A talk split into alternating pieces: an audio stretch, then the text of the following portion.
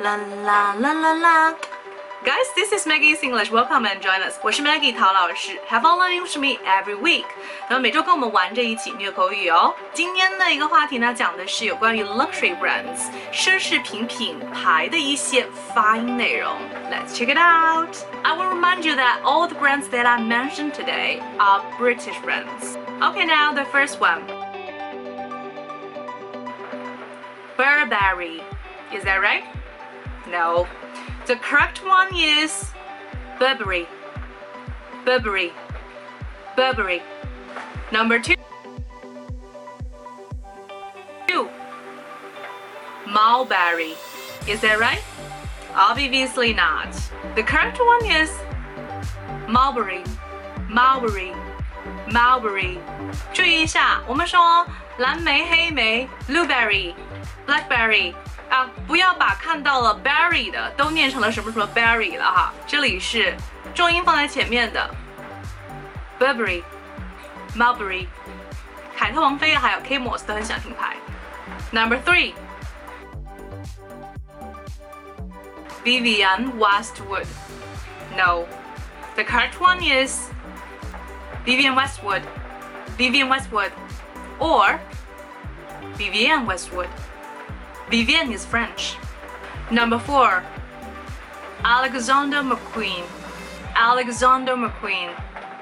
Alexander 亚历山大 Alexander McQueen. I personally really love the design of Alexander McQueen, but he died really young at 40. The greatest and most talented, brilliant British designer. Next one, Dunhill. Dunhill. 注意它的重音是在第一个音节上面，Dunhill。The next brand I adore very much is the Cambridge Satchel. The Cambridge Satchel，剑桥包。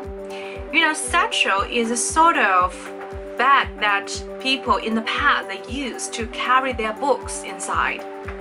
Satchel 类似于书包哈，and usually the shape of the bag is rectangular，长方形的 rectangular。Alright, okay, last one.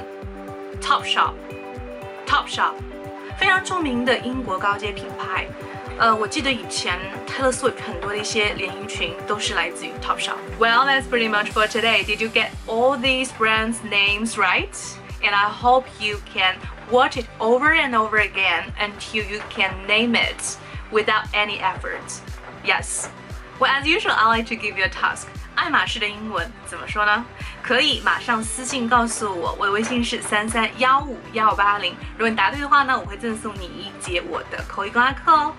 Well, I hope you can give me a thumb up and also you can share this with your friends and spread a lot of love, a lot of knowledge to others. See you, ciao!